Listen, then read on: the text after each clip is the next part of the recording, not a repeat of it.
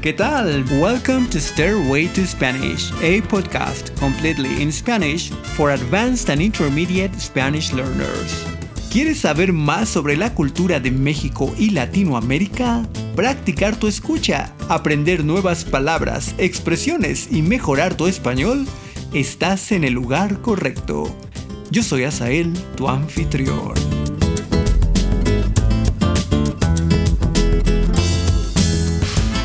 La historia no siempre es como nos la cuentan. En este episodio termino de hablarte del subjuntivo y del acrónimo Weirdo.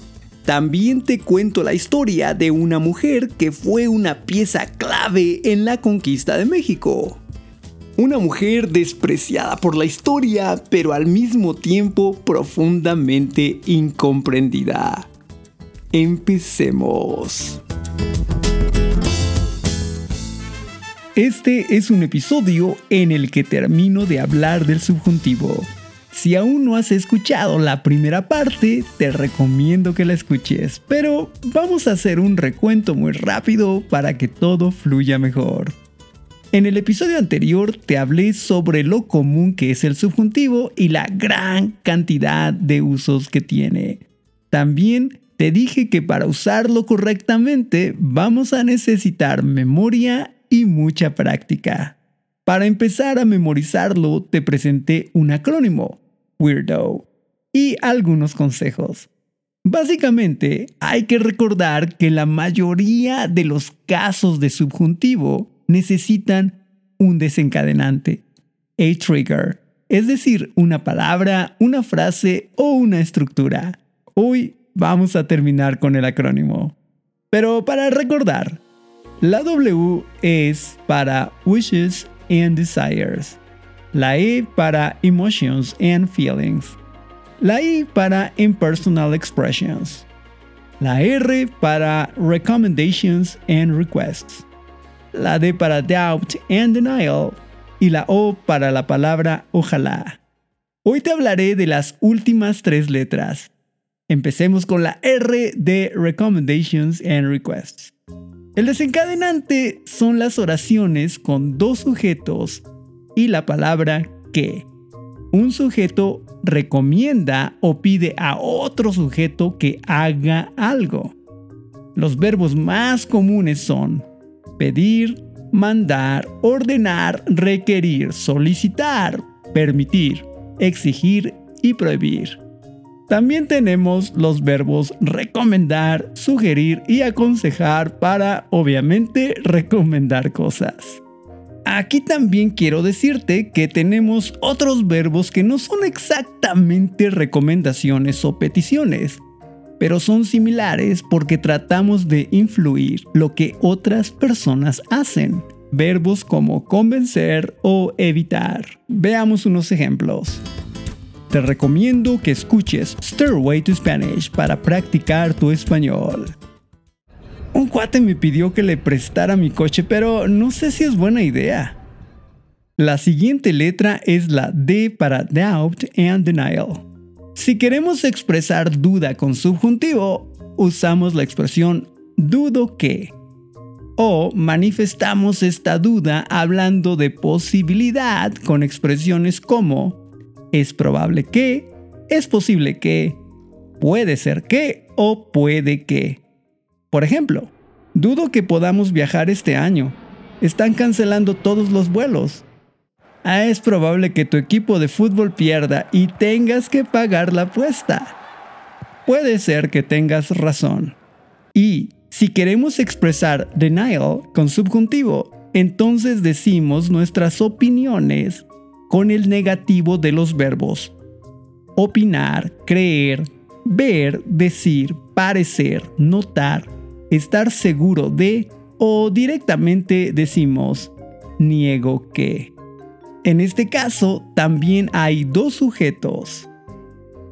Yo no creo que otro sujeto haga algo. Por ejemplo, no creo que tengas el valor de lanzarte del bungee.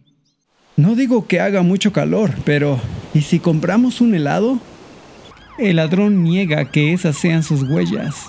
Pero cuidado, observa que si no estamos negando, no hay subjuntivo. O sea, si uso el afirmativo del verbo, no hay subjuntivo, por ejemplo. Creo que tienes el valor de lanzarte del bungee. Yo digo que hace mucho calor. Y finalmente tenemos la O para la palabra ojalá. Esto es muy fácil. Usamos esta palabra para expresar deseo o esperanza. Por ejemplo, si digo, ojalá que ahora no se queme la comida, quiero decir que yo espero o deseo que ahora no se queme la comida. Esta palabra es un desencadenante de subjuntivo. Siempre que digamos ojalá o ojalá que, usaremos subjuntivo. Algo que también puede ayudarte a usar el tiempo correcto de subjuntivo es recordar que en todos los usos de subjuntivo de este acrónimo, excepto con la palabra ojalá, hay generalmente una correspondencia de tiempos. Cuando hablamos usando verbos en presente o en pretérito perfecto, usamos presente de subjuntivo. Y cuando hablamos usando verbos en pasado, como pretérito, imperfecto o condicional, usamos imperfecto de subjuntivo. Pero ten cuidado, esto es algo muy general, no es una regla. Y a veces hablamos en el presente sobre algo en el pasado, etc. Entonces puede cambiar, puede cambiar, pero es un buen comienzo. Bien, finalmente llegamos a una historia interesante para que veas ahora cómo podríamos usar todo este subjuntivo que has aprendido. Esta es la historia de la vida de uno de los personajes más odiados y sin embargo menos entendidos en la historia de México. Una mujer clave en la conquista del país. Su vida es como un mito ahora y es el origen también de una expresión mexicana muy popular que te contaré al final. Esta es la vida de la Malinche. La Malinche, cuyo nombre original era Malintzin, fue una mujer indígena que pasó de ser la hija de un poderoso cacique a convertirse en esclava y finalmente en una de las piezas más importantes de la conquista. Cuando ella es una niña, su padre muere y su madre, que quiere que su vida sea como antes, decide casarse nuevamente con otro cacique. Al poco tiempo, Malintzin tiene un hermano. Este hecho causa un gran problema porque ahora hay dos herederos. A sus padres les incomoda que esta situación suceda y buscan una solución. Desafortunadamente, deciden que la respuesta es regalar a su hija. Le piden a unos desconocidos que se la lleven y le dicen a la gente que su hija ha muerto. Ella no va a una nueva familia, en vez de eso es vendida como esclava.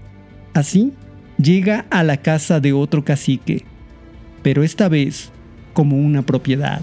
Cuando Hernán Cortés está en su campaña de conquista, tiene una batalla en Tabasco, el mismo lugar donde está Malintzin.